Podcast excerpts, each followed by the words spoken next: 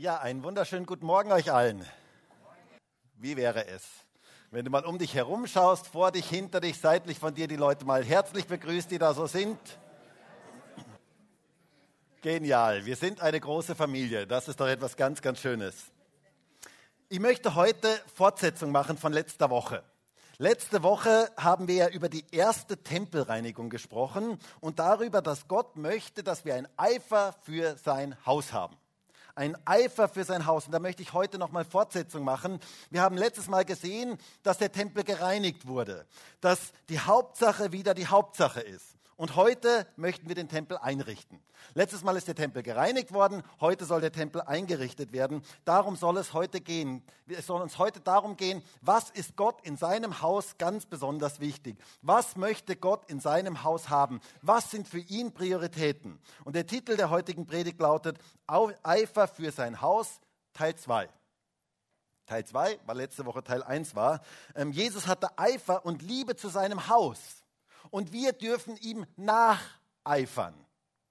Wir dürfen genau das haben, was er hatte. Und wir haben gesehen, dass die, das neutestamentlich das Haus Gottes die Gemeinde ist. Wir alle sind, nicht dieses Gebäude, sondern wir alle, die wir Gläubige sind, die wir zusammengehören. Und Gott möchte uns eine tiefe Liebe, eine Begeisterung und eine Leidenschaft für sein Haus, für seine Gemeinde geben. Gott möchte, dass wir ein brennendes Herz haben, dass wir andere anzünden dürfen. Wisst ihr, in unserer Welt wird es zunehmend dunkel und kalt. Und wir Christen dürfen Licht und Wärme verbreiten dort, wo wir sind. Wir dürfen einen Unterschied machen in dieser Welt und das können wir nur, wenn ein Feuer in uns brennt. Und Gott möchte ein Feuer in uns brennen lassen und Feuer kann nicht verborgen bleiben, sondern Feuer breitet sich aus. Es soll etwas in uns brennen, das wir andere anstecken können. Und damit dieses Feuer Gottes in unserem Leben brennen kann, braucht es manches Mal eine Tempelreinigung. Das haben wir uns letztes Mal, letzte Woche angeschaut, ähm, wie, was das genau bedeutet, wenn Jesus seinen Tempel reinigt. Und wir haben letztes Mal die Geschichte von der ersten Tempelreinigung angeschaut und wir haben festgestellt, dass es mindestens zwei Tempelreinigungen im Neuen Testament gibt. Eine am Anfang des Dienstes Jesu in Johannes 2, die haben wir uns letztes Mal angeschaut, und eine am Ende oder gegen Ende seines Dienstes. Und die Tatsache, dass es zwei Tempelreinigungen gibt, zeigt uns, dass es nicht genug ist, dass wir einmal irgendwann gereinigt werden, sondern dass Jesus unser Leben immer wieder neu reinigen möchte. Dass er immer wieder neu uns Reinigung schenken möchte, das brauchen wir immer wieder neu. Jesus hatte einen großen Eifer, eine große Liebe für sein Haus, für seine Gemeinde. Und die Frage ist es, wie sieht das bei uns aus? Wie sieht das bei dir aus? Hast du eine tiefe Liebe zu seiner Gemeinde? Eine Begeisterung, eine Leidenschaft für sein Haus, für seine Gemeinde, für seine Braut. Jesus liebt Gemeinde. Jesus liebt Gemeinde in aller Unvollkommenheit, denn es gibt keine perfekte Gemeinde auf dieser Erde, aber er liebt Gemeinde total. Und er möchte, dass wir dieselbe Gesinnung haben. Und wir haben letztes Mal gesehen, dass ein Eifer für Gottes Haus bedeutet, dass die Hauptsache immer wieder die Hauptsache ist. Und die Hauptsache ist Jesus, dass die Prioritäten, dort wo Prioritäten sich in unserem Leben verschieben, dass dann eine Tempelreinigung dran ist. Und wir haben letztes Mal gesehen, dass das nicht immer nur schlechte Dinge sind, sondern dass es manches Mal einfach zu viel in unserem Leben ist. Zu viele verschiedene Dinge in unserem Leben sind und dann, es sammeln sich so schnell verschiedene Dinge an und dann braucht es eine Tempelreinigung damit das Feuer Gottes in unserem Leben wieder brennen kann. Es braucht manches Mal eine Tempelreinigung. Dort, wo Jesus nicht mehr die Nummer eins unseres Lebens ist, braucht es eine Tempelreinigung. Und wenn du letztes Mal nicht da warst, du kannst die Predigt gerne nochmal nachhören auf YouTube und Spotify und Deezer und allen möglichen Plattformen, Podcasts und allen möglichen Plattformen ähm, gibt es die Predigt zum Nachhören. Heute möchten wir uns die zweite Tempelreinigung anschauen. Und heute möchten wir uns vier Dinge anschauen, die in seinem, in Gottes Haus ganz, ganz wichtig sind, die Priorität für ihn sind. Vier Dinge, für die Jesus einen großen Eifer hatte, für die sein Herz brannte und für die auch wir großen Eifer haben haben sollen. Und man könnte sagen, letzte Woche haben wir das Haus gereinigt und heute wird es eingerichtet. Heute sehen wir, was wirklich in Gottes Haus sein soll, was die Prioritäten für uns persönlich, aber auch für uns als Gemeinde sein sollen. Und wir möchten mal lesen aus Matthäus 21, Vers 12 bis Vers 16. Matthäus 21, Vers 12 bis Vers 16. Da heißt es, und Jesus trat in den Tempel Gottes ein und trieb alle hinaus, die im Tempel verkauften und kauften. Und die Tische der Wechsler und die Sitze der Taubenverkäufer stieß er um. Und er spricht zu ihnen, es steht geschrieben, mein Haus wird ein Bethaus genannt werden. Ihr aber habt es zu einer Räuberhöhle gemacht. Und es traten Blinde und Lahme in dem Tempel zu ihm und er heilte sie. Als aber die hohen Priester und die Schriftgelehrten die Wunder sahen, die er tat, und die Kinder, die im Tempel schrien und sagten, Hosanna dem Sohn Davids, wurden sie unwillig und sprachen zu ihm, hörst du, was diese sagen? Jesus aber sprach zu ihnen, ja habt ihr nie gelesen, aus dem Mund der Unmündigen und Säuglinge hast du dir Lob bereitet. Eine interessante Geschichte. Gott möchte seinen Tempel, seine Gemeinde mit seiner Gegenwart, mit seiner Kraft und mit seiner Herrlichkeit erfüllen. Gott hat etwas vor mit seiner Gemeinde und er möchte in seiner Gemeinde sichtbar werden. Er möchte, dass er in seiner Gemeinde sichtbar wird. Gerade in unserer heutigen Zeit braucht es starke, von Gott erfüllte Gemeinden, wo die Dinge drin sind in der Gemeinde, die ihm wichtig sind, die für ihn Priorität sind. Und wir sollen eine Gemeinde sein, wo Gott sichtbar ist. Das wünschen wir uns. Gemeinde soll die Hoffnung dieser Welt sein. Gemeinde soll wie eine Stadt auf dem Berg sein, die weithin gesehen wird. Wir sollen Licht verbreiten in der Dunkelheit dieser Welt. Gott möchte durch seine Gemeinde sichtbar sein. Er möchte durch unsere Gemeinde sichtbar sein in dieser Welt. Gott hat etwas vor mit Gemeinde. Gott hat etwas vor mit unserer Gemeinde. Davon bin ich zutiefst überzeugt. Aber deswegen braucht es manches Mal eine Tempelreinigung. Deswegen braucht es manches Mal, dass wieder die Dinge ins Zentrum gerückt werden, die wirklich wichtig sind, die wirklich Priorität sind. Und wir haben letztes Mal gesehen, dass gewisse Dinge hinausgeworfen werden müssen, damit die Dinge, die uns hindern, den Weg mit Gott wirklich zu gehen und ihn neu zu erleben, es müssen Dinge hinausfliegen, aber es müssen auch Dinge hineinkommen nämlich die Dinge, die für ihn wirklich wichtig sind. Und in unserem Text sehen wir vier Dinge, die Gott ganz, ganz wichtig sind, womit sein Haus erfüllt sein soll, womit dein Leben erfüllt sein soll und womit unsere Gemeinde erfüllt sein soll, was für sein Haus Priorität ist. Vier Dinge, für die Jesus einen ganz großen Eifer hatte und für die auch unser Herz brennen soll. Und das Erste, was Jesus hier sagte, ist Matthäus 21, Vers 13. Und er spricht zu ihnen, es steht geschrieben, mein Haus wird ein Bethaus genannt werden. Ihr aber habt es zu einer Räuberhöhle gemacht. Jesus hatte einen Eifer für das Gebet. Und das ist der erste Punkt heute. Eifer für Gebet. Mein Haus soll ein Bethaus genannt werden. Ein Haus des Gebets. Gebet ist etwas unglaublich Wichtiges. Gott möchte, dass wir einen Eifer für das Gebet haben. Wisst ihr, in der Offenbarung gibt es einmal ein ganz, ganz schönes Bild. Da wird berichtet, wie der Johannes in den Himmel hineinschaut, einen Blick in den Himmel wirft und er sah dort unglaubliche, gewaltige Dinge. Und wir lesen in Offenbarung 5, Vers 8, da heißt es, und als es das Buch nahm, also das Lamm das Buch nahm, fielen die vier lebendigen Wesen und die 24 Ältesten nieder vor dem Lamm und sie hatten ein jeder eine Harfe und goldene Schalen voll Räucherwerk. Das sind die Gebete der Heiligen. Interessant. Da war ein Rauchopferaltar im Heiligtum und von da stieg ein Rauch auf und das waren die Gebete der Heiligen. Mit anderen Worten, Gebet ist für Gott unglaublich wichtig. Gebet ist eine Priorität. Für Gott ist Gebet wie ein Wohlgeruch, wie so ein Räucherwerk. Es steigt zu ihm auf und er freut sich daran. Und dieser Rauch soll aufsteigen aus seinem Heiligtum, aus seiner Gemeinde. Gott möchte, dass wir eine betende Gemeinde sind. Hast du gehört?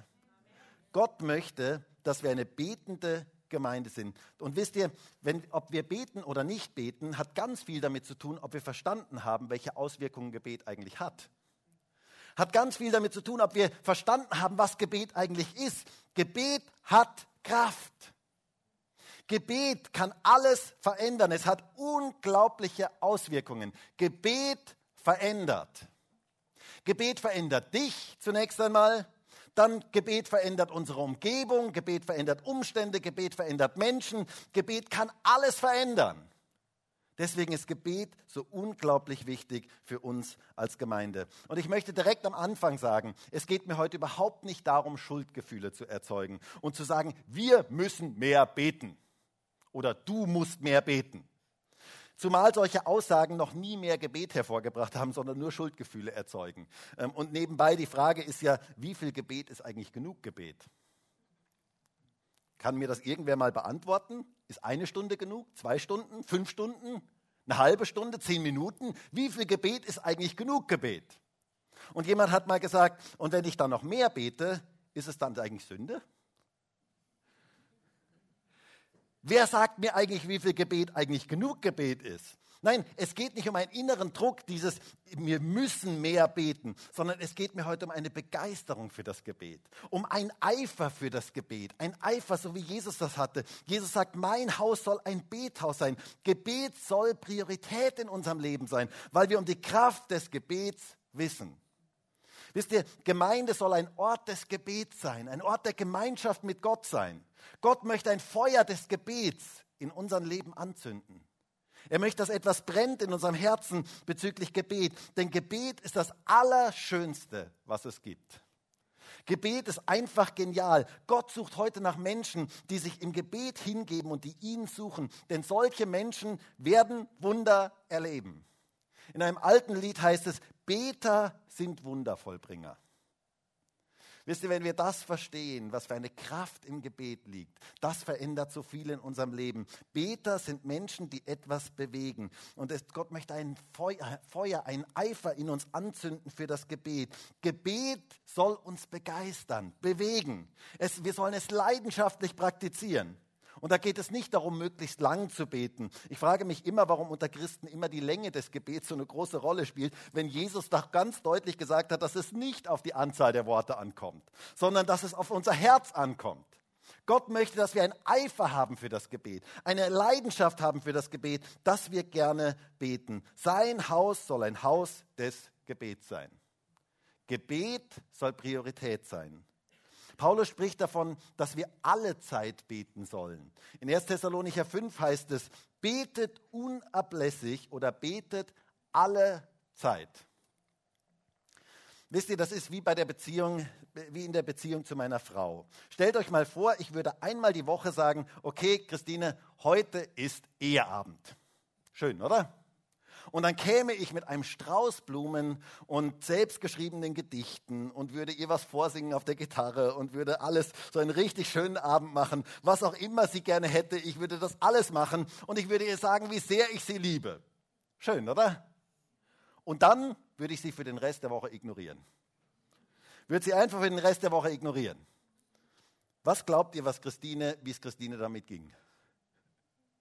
Ich weiß, dass es ihr nicht gut damit ging. Und ich weiß, dass sie sehr bald sagen würde, also Markus, deine Gedichte, die kannst du dir sonst wohin schieben.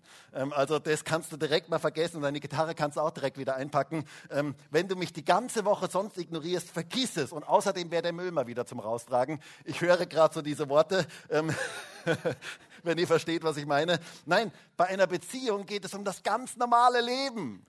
Da geht es um das normale Leben miteinander zu teilen. Ja, Qualitätszeit ist gut, aber es braucht das ganz normale Leben. Und genauso ist es in unserem geistlichen Leben. Zeit mit Gott im Gebet zu haben, ist etwas ganz, ganz Wichtiges. Qualitätszeit mit ihm zu haben, ist gut. Aber genauso wichtig ist, Gott in unseren Alltag mit einzubeziehen. In, Im Alltag mit ihm zu reden, mit ihm zu rechnen. Du kannst Gott in den Alltag einbeziehen. Glaube am Montag ist genauso wichtig wie Glaube am Sonntag. Glaube am Montag ist so etwas Wichtiges. Weißt du, dass Gott an deinem Alltag interessiert ist? Weißt du, dass Gott sich in deinem Alltag auskennt? Weißt du, dass es gut ist, ihn damit hineinzunehmen? Gott kennt sich mit Computerproblemen aus. Weißt du das? Der steht nicht da und sagt, boah, das weiß ich gar nicht, was die da, also mit Computern, da kenne ich mich nicht aus, habe ich keine Ahnung von. Nein, Gott kennt sich in unserem Alltag aus. Er kennt sich mit den ganz praktischen Dingen unseres Lebens aus. Gott möchte Wunder tun, mitten im Alltag. Aber das hat etwas mit Gebet zu tun. Es hat etwas mit dieser Einstellung, mit dieser, mit dieser Connection mit ihm zu tun, mit dieser Verbindung mit ihm zu tun. Nutze kurze Zeit im Alltag, wo du dich auf Gott ausrichtest und mit ihm redest, anstatt dich über andere aufzuregen.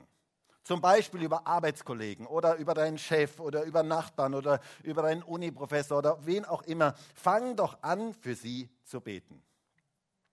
Anstatt im Auto über den Fahrstil der anderen zu schimpfen oder herzuziehen, bete doch für den anderen. Mach doch das zu einem Gebet. Und wenn der hinter der grünen Ampel einfach nicht losfährt, du musst ja nicht sofort hupen, sondern du könntest ja diese Zeit nutzen zum Beten. Du könntest ja diese Zeit nutzen. Vielleicht braucht er vor dir gerade dein Gebet. Und vielleicht gibt Gott dir ganz besonders viel Zeit, dass du für ihn ausführlich beten kannst. Nutze die Zeit für Gebet.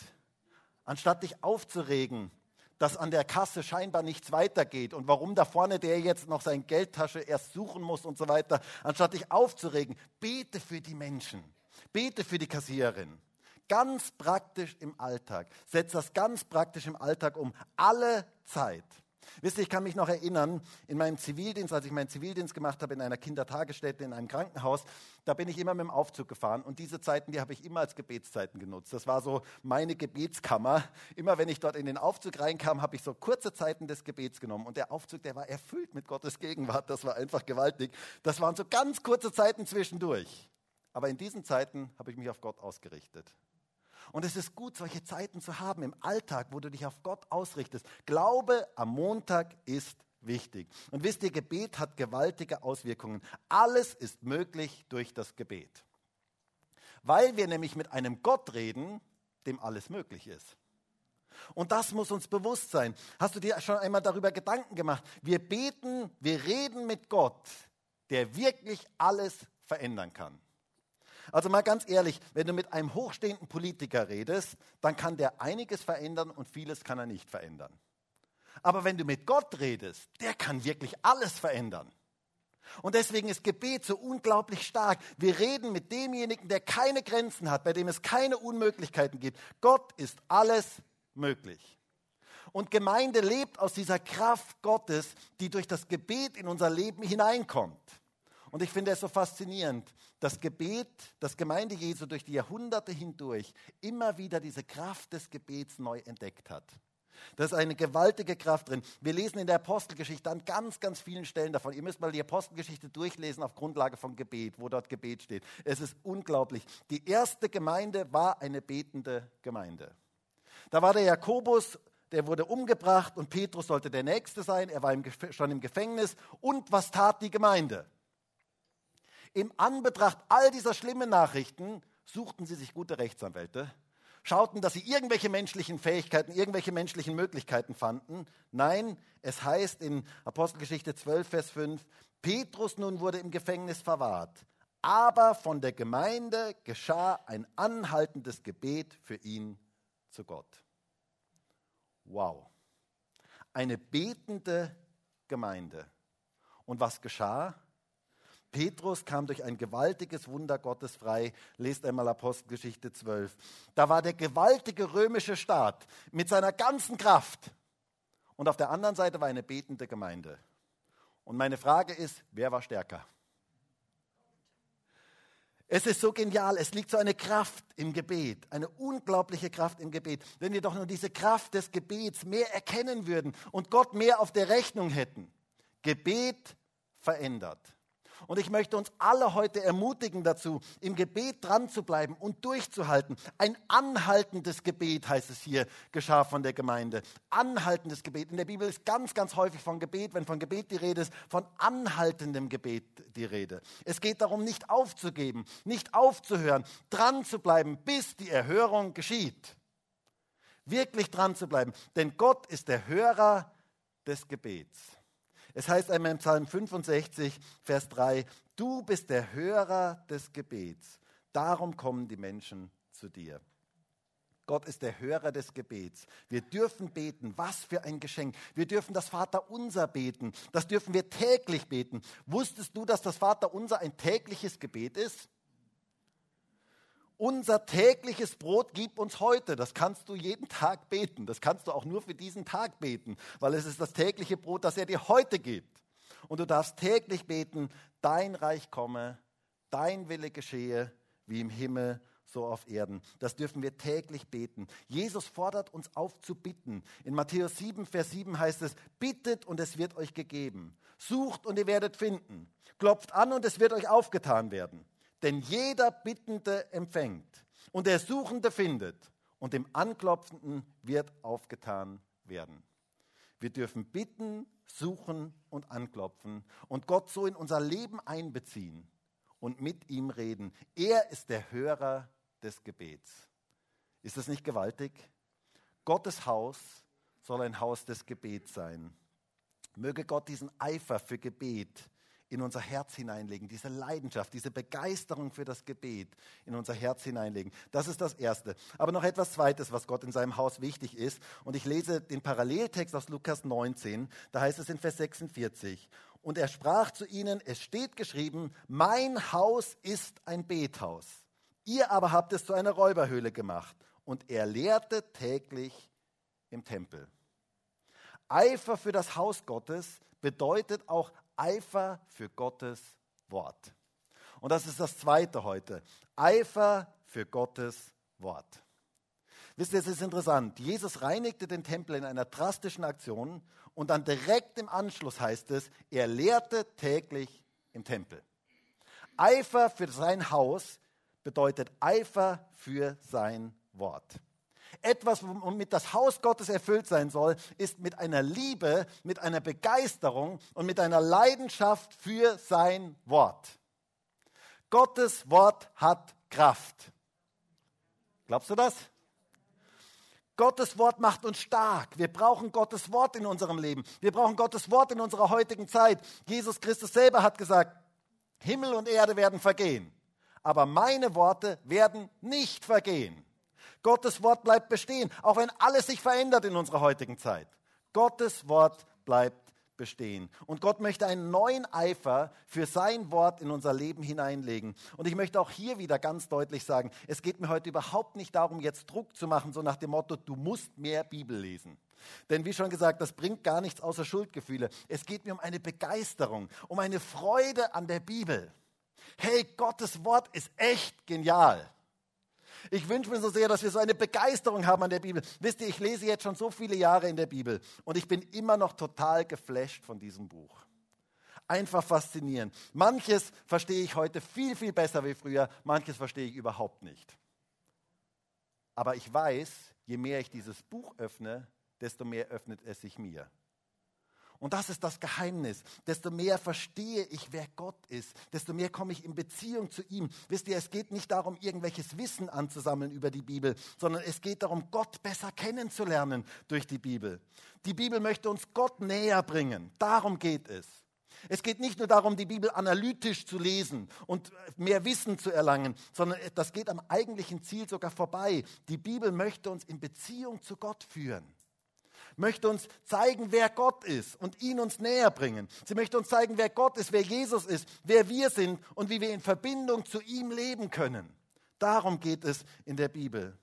Dabei sehen wir in der Bibel ganz viele Geschichten von Menschen, die Gott erlebt haben in ihrer Zeit, in ihrem Kontext, in ihrem Umfeld. Und das darf uns motivieren, Gott auch in unserer heutigen Zeit zu erleben.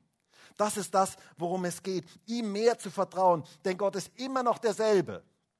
Er ist derselbe Gott wie der Gott, den wir in der Bibel lesen. Er ist derselbe gestern, heute und in alle Ewigkeit. Und er möchte heute immer noch Menschen begegnen. Und wisst ihr, wenn wir verstanden haben, wie wertvoll die Bibel ist, dann werden wir sie gerne lesen dann werden wir eine Begeisterung für die Bibel haben. In vielen Teilen der Welt wären die Leute, die Menschen so froh, wenn sie die Bibel so frei lesen dürften, wie wir sie hier in Europa lesen können. Das ist einfach ein Riesengeschenk. Gottes Wort ist Nahrung für unseren inneren Menschen. Jesus selber hat gesagt in Matthäus 4, Vers 4, nicht von Brot allein soll der Mensch leben, sondern von jedem Wort, das durch den Mund Gottes ausgeht. Gottes Wort ist Nahrung. Und was geschieht, wenn man keine Nahrung mehr zu sich nimmt? Man wird irgendwann schwach, man wird krank, Man wird anfällig für alle möglichen Krankheiten und schlussendlich stirbt man. Und wisst ihr, genau dasselbe geschieht mit unserem inneren Menschen, wenn wir keine Nahrung zu uns nehmen. Dann werden wir krank, dann werden wir schwach, dann werden wir anfällig für alle möglichen falschen Lehren, die daherkommen. Paulus sagt einmal in Epheser 4, Vers 14, denn wir sollen nicht mehr Unmündige sein oder Babys sein, hin und her geworfen und umhergetrieben von jedem Wind der Lehre. Wisst ihr, wenn wir in Gottes Wort nicht verankert sind, dann bleiben wir geistliche Babys und dann werden wir wie ein Blatt im Wind hin und her geworfen werden. Wir werden die ganze Zeit hin und her geworfen werden, weil wir nicht verankert sind in Gottes Wort. Da kommt jemand und verkündigt irgendeine Lehre und plötzlich werden wir dahin geworfen. Und dann sind wir dort. Und dann kommt wieder, und dann kommt wieder jemand und verkündigt wieder eine andere Lehre und dann werden wir dahin geworfen. Und dann, dann kommt wieder jemand und verkündigt irgendwas. Und wir sind die ganze Zeit, werden wir wie so ein Blatt die ganze Zeit hin und her geworfen, weil wir nicht verankert sind in Gottes Wort. Deswegen ist so wichtig, dass wir verankert sind in Gottes Wort, dass wir wissen, was richtig und falsch ist. Gottes Wort ist gesunde Nahrung, die unser Leben stark macht. Eine kräftige Mahlzeit jeden Tag ist so richtig gut und stärkt so richtig. Nahrung muss man täglich zu sich nehmen. Wisst ihr, man könnte ja denken, wenn man schon viele Jahre die Bibel liest, naja, ich habe die Bibel jetzt schon so oft gelesen, jetzt weiß ich ja eigentlich alles. Aber darum geht es überhaupt nicht. Die Bibel ist Nahrung. Wir sollen die Bibel, Gottes Wort, als Nahrung in uns aufnehmen. Und es würde keiner von uns sagen, ähm, wenn ich einmal gut gegessen habe, jetzt habe ich einmal gut gegessen, jetzt reicht es mal für die nächsten zwei Monate. Nein, wir brauchen immer wieder neu diese Nahrung, damit unser, damit unser Mensch stark, damit wir stark bleiben. Und du brauchst täglich die Nahrung aus Gottes Wort. Frisches Brot, sein Wort in dein Leben aufzunehmen. Gottes Wort weckt Glauben in unserem Leben. Schwach im Wort ist schwach im Glauben. Der Glaube kommt aus dem Wort Gottes. In Römer 10, Vers 17 heißt es, also kommt der Glaube aus dem Gehörten, das Gehörte aber durch das Wort Christi. Glaube kommt durch Gottes Wort und wir brauchen diesen Eifer für sein Wort und eine Liebe zu seinem Wort. Wisst ihr, ich finde das im Alten Testament so genial. Ähm, diese Schwärmerei über Gottes Wort, die finde ich einfach so genial. Vor allem Psalm 119, den könnt ihr euch mal in Ruhe durchlesen. Vielleicht habt ihr heute mal Zeit, den Psalm 119 in Ruhe durchzulesen. Es ist der längste Psalm der Bibel, ich sage es direkt dazu. Ähm, wenn du ihn liest, nimm dir ein bisschen Zeit. Ähm, aber da schwärmt, da wird regelrecht geschwärmt von Gottes Wort. Da heißt es zum Beispiel im Psalm 119, Vers 47, ich habe meine Lust an deinen Befehlen, die ich liebe. Also mal ganz ehrlich, Lust und Befehle, ähm, da hätte ich nicht direkt mal einen logischen, Zusammen das in einen logischen Zusammenhang gebracht. Ähm, die meisten hassen Befehle. Aber wisst ihr, der Psalmist hat hier etwas Wunderbares verstanden. Gott hat immer das Beste mit unserem Leben im Sinn. Das ist so etwas Wichtiges. Und wenn wir das verstanden haben, dann werden wir die Bibel lieben. Denn Gottes Wort ist eine Gebrauchsanweisung für unser Leben. Sie zeigt uns, wie wir das Beste aus unserem Leben machen können. Es ist das Handbuch für unser Leben. Sozusagen, Gott hat den Menschen geschaffen und er hat ihm das Handbuch dazu gegeben. Und hat gesagt, lies in diesem Handbuch. In diesem Buch steht, wie du das Beste aus deinem Leben machen kannst und wie du in Beziehung zu Gott richtig leben kannst. Ein glückliches und erfülltes Leben in Beziehung zu Gott und anderen Menschen führen kannst. Aber viele Menschen meinen, sie bräuchten das nicht. Sie wüssten es besser. Aber wisst ihr, wenn wir gegen die Gebrauchsanweisung handeln, brauchen wir uns nicht zu wundern, wenn Dinge kaputt gehen und nicht funktionieren. Ich muss euch ja sagen, Gebrauchsanweisungen habe ich früher immer eher zur Seite gelegt und ich meinte, ich bräuchte sie nicht, bis ich regelmäßig an den Punkt kam, wo ich da nicht mehr weiter wusste und dann irgendwann doch anfing, die Gebrauchsanweisung zu studieren. Es zahlt sich aus, die Bibel zu lesen. Es zahlt sich aus, die Bibel zu lesen und Gottes Gedanken besser zu verstehen. Das verhindert ganz, ganz viel Schaden in unserem Leben. Und obendrein ist es ein Liebesbrief Gottes an dich. Die Bibel ist ein Liebesbrief Gottes an dich. Wer das verstanden hat, der wird die Bibel anders lesen. Daher schwärmt der Psalmist in Psalm 119, nur kurz ähm, Vers 72, lieber ist mir das Gesetz deines Mundes als Tausende von Gold- und Silberstücken. Wow. Wie kostbar ist doch die Bibel. Hey, alles Geld dieser Welt kannst vergessen dagegen. Die Bibel ist wirklich das Entscheidende. Vers 97. Wie liebe ich dein Gesetz? Es ist mein Nachdenken den ganzen Tag. Da kommt so eine große Liebe, Wertschätzung dem Wort Gottes ähm, gegenüber rüber. Und Vers 162. Ich freue mich über dein Wort, wie einer, der große Beute macht. Hast du das schon einmal erlebt, dass du der Bibel so richtig große Beute gemacht hast? Also, dass du so richtig, dass dir etwas so richtig groß geworden ist, dass Gott durch dieses Buch zu dir ganz speziell geredet hast, hat. Das ist der größte Schatz im Leben. Gott redet durch sein Wort und er möchte uns eine Begeisterung, eine Freude, eine Liebe und eine Leidenschaft für sein Wort geben. Das ist etwas ganz Wichtiges in seinem Haus. Ein ganz wichtiger Bestandteil seines Hauses, Eifer für sein Wort.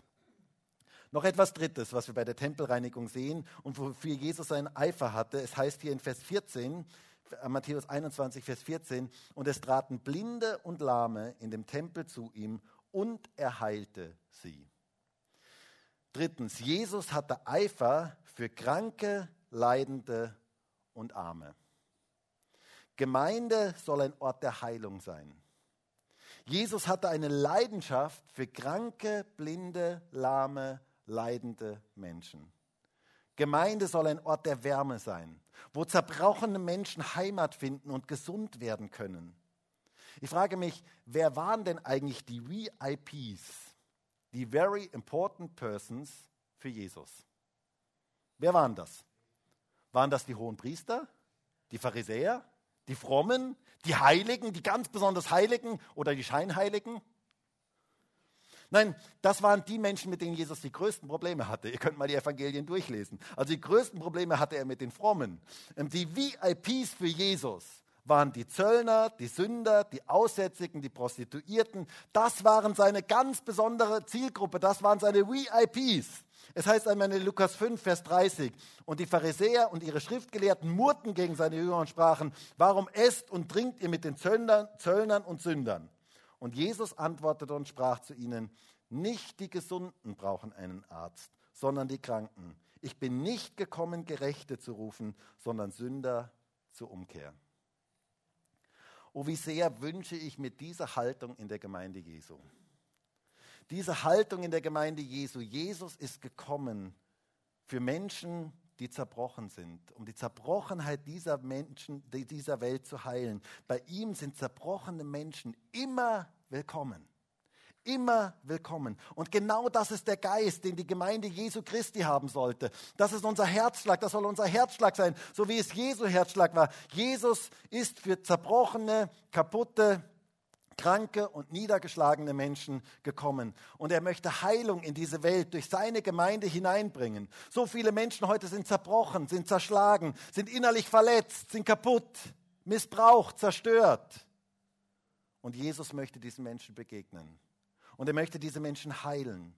Und er möchte, dass seine Gemeinde ein Ort ist, wo Menschen heil werden können und wo Menschen Zuflucht finden können. Gemeinde soll ein Ort der Heilung sein, wo zerbrochene Menschen Heilung erleben. Dafür ist Jesus gekommen und dafür soll Gemeinde Jesu da sein. Der Geist Jesu Christi hilft Menschen auf. Er hilft ihnen, den richtigen Weg zu finden. Und wisst ihr, es ist eine Tragik, wenn in einer Gemeinde ein Geist herrscht, wo Versager keinen Platz mehr haben. Das ist eine Tragik. Gott möchte zerschlagenen Menschen Heimat bieten. Er möchte, dass Gemeinde ein Ort ist, wo zerschlagene Menschen Heimat finden, wo sie Liebe und Annahme erleben, wo sie aufgenommen werden, wo sie Wärme spüren, wo sie erleben, dass sie in der Gemeinschaft heil werden. Das ist das, was Gott möchte. Gemeinde soll eine heilende Gemeinschaft sein. So stellt Jesus sich Gemeinde vor. Er möchte, dass wir als Gemeinde einen Eifer für Benachteiligte, für Kranke, für Schwache, für Niedergeschlagene, für Leidende haben. Dafür schlägt sein Herz und dafür soll auch unser Herz schlagen. Dafür ist Gemeinde Jesu da. Und das ist das Dritte, für, was Jesus Eifer hatte, für Kranke, Leidende und Arme. Und das soll auch in der Gemeinde eine große, eine, eine große Priorität haben. Möge Gott uns da einen Eifer schenken in diese Richtung. Und dann noch etwas Letztes. Es heißt hier in Vers 15 und 16, Matthäus 21. Als aber die Hohenpriester und die Schriftgelehrten die Wunder sahen, die er tat, und die Kinder, die im Tempel schrien und sagten, Hosanna dem Sohn Davids, wurden sie unwillig und sprachen zu ihm, hörst du, was diese sagen? Jesus aber sprach zu ihnen, ja habt ihr nie gelesen, aus dem Mund der Unmündigen und Säuglinge hast du dir Lob bereitet. Eifer für das Haus Gottes heißt Eifer für Lobpreis zu haben. Das ist der vierte Punkt heute. Eifer für Lobpreis. Wisst ihr, die Kinder hier schrien, Hosanna, dem Sohn Davids. Sie lobten Gott. Lobpreis bedeutet, Gott in den Mittelpunkt zu stellen, sich auf ihn auszurichten. Und das brauchen wir in der Gemeinde Jesu immer wieder neu. Und die hohen Priester und Schriftgelehrten, die hatten damit ein Problem. Die ärgerten sich darüber.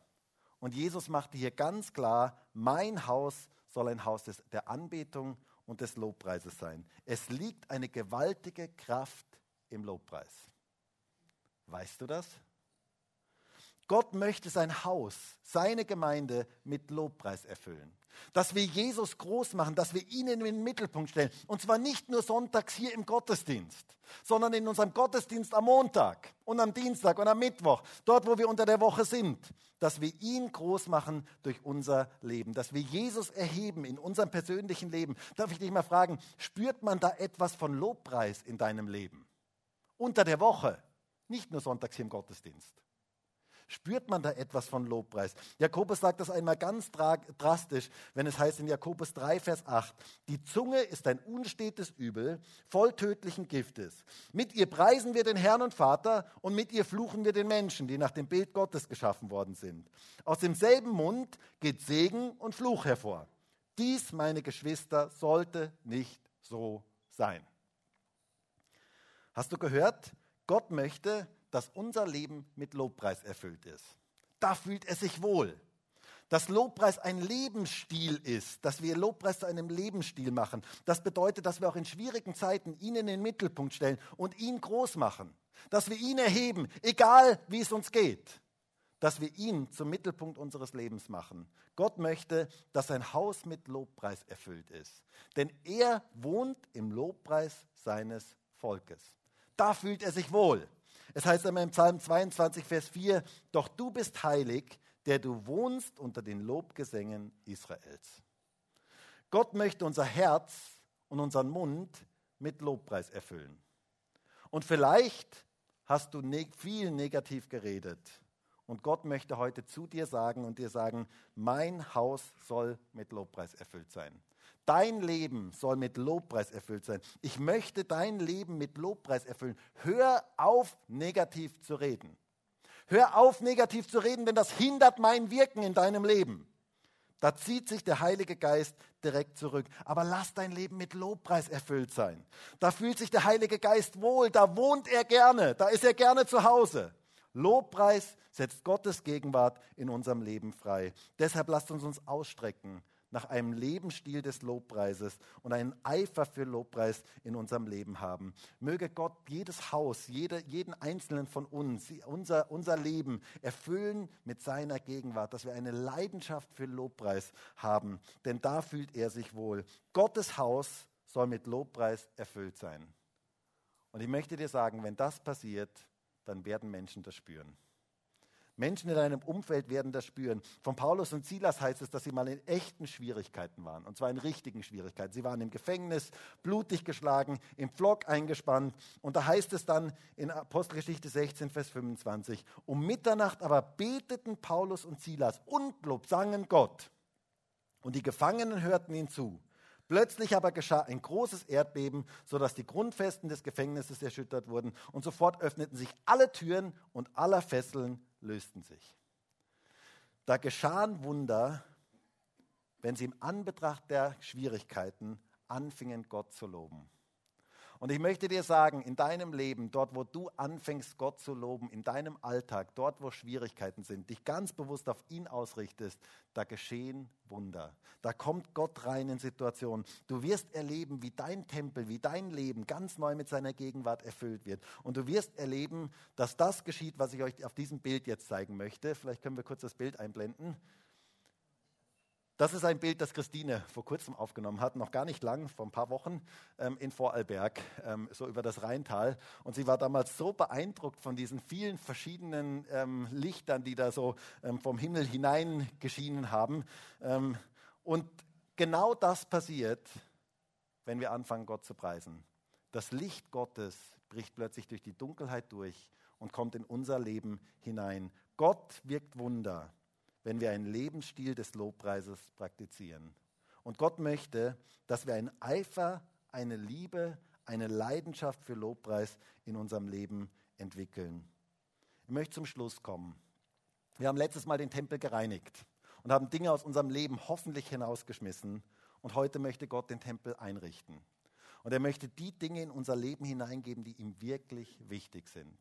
Und wir sehen hier in dieser Geschichte vier Dinge, die ihm ganz, ganz wichtig sind. Dieser Eifer für Gott zeigt sich erstens im Eifer für Gebet, zweitens im Eifer für Gottes Wort, drittens im Eifer für Kranke, Leidende und Arme und viertens im Eifer für Lobpreis.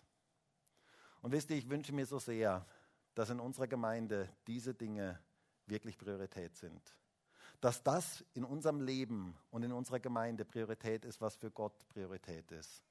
Gott möchte seine Gemeinde, möchte uns, jeden einzelnen von uns, genau mit diesen Dingen füllen. Und meine Frage ist, möchten wir das? Möchten wir, dass er unser Leben da neu ergreifen darf? Dass er uns neu ein Eifer schenken darf, ein Brennen schenken darf für genau diese vier Dinge. Gott möchte sein Haus einrichten. Und er möchte genau diese vier Dinge in seinem Haus in sein Haus hineingeben. Und ich würde jetzt so gerne mit uns gemeinsam dafür beten. Und vielleicht können wir alle gemeinsam aufstehen.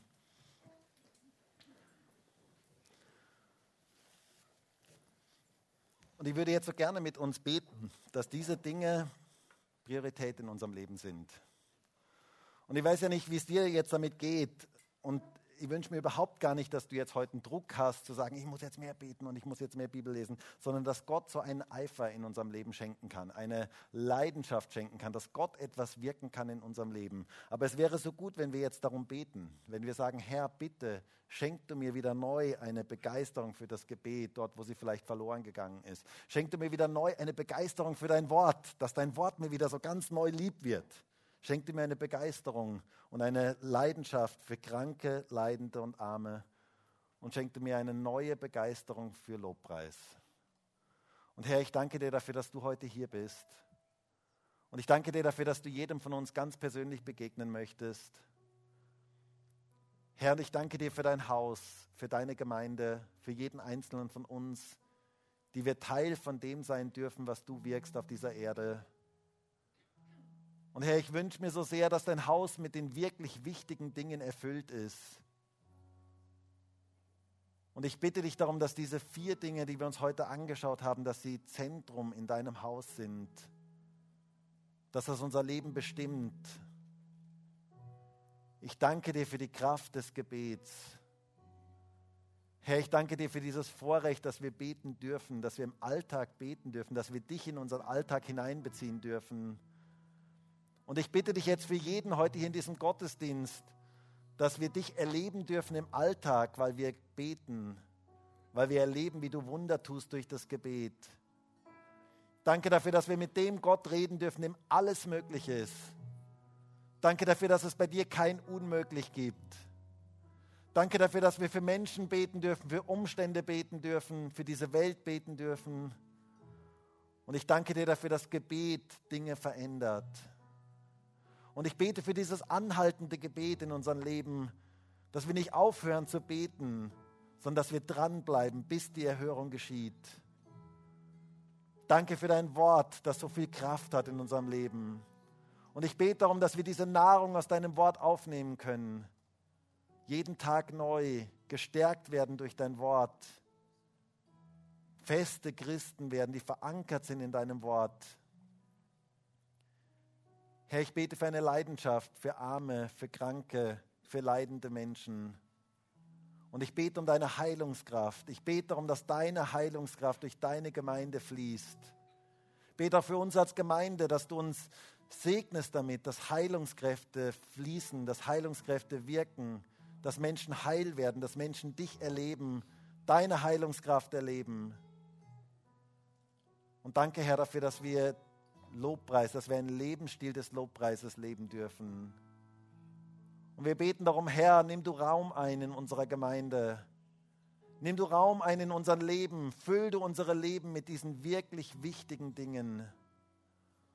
Und ich bete nochmal, so wie letzte Woche, Herr, schmeißt du Dinge raus aus unserem Leben, die dort nicht hineingehören. Und lass du diese wirklich wichtigen Dinge Priorität in unserem Leben sein. Danke dafür, Herr. Halleluja. Und ich habe den Eindruck, dass heute jemand da ist und du hast für deinen Ehepartner gebetet und es hat sich noch nichts getan und du hast aufgehört dafür zu beten, weil du irgendwie den Mut verloren hast. Und Gott sagt heute zu dir, du sollst wieder ganz neu mit Leidenschaft anfangen dafür zu beten. Ich möchte Wunder tun, ich möchte mich offenbaren, aber du darfst anhaltend beten, bleib dran. Halleluja.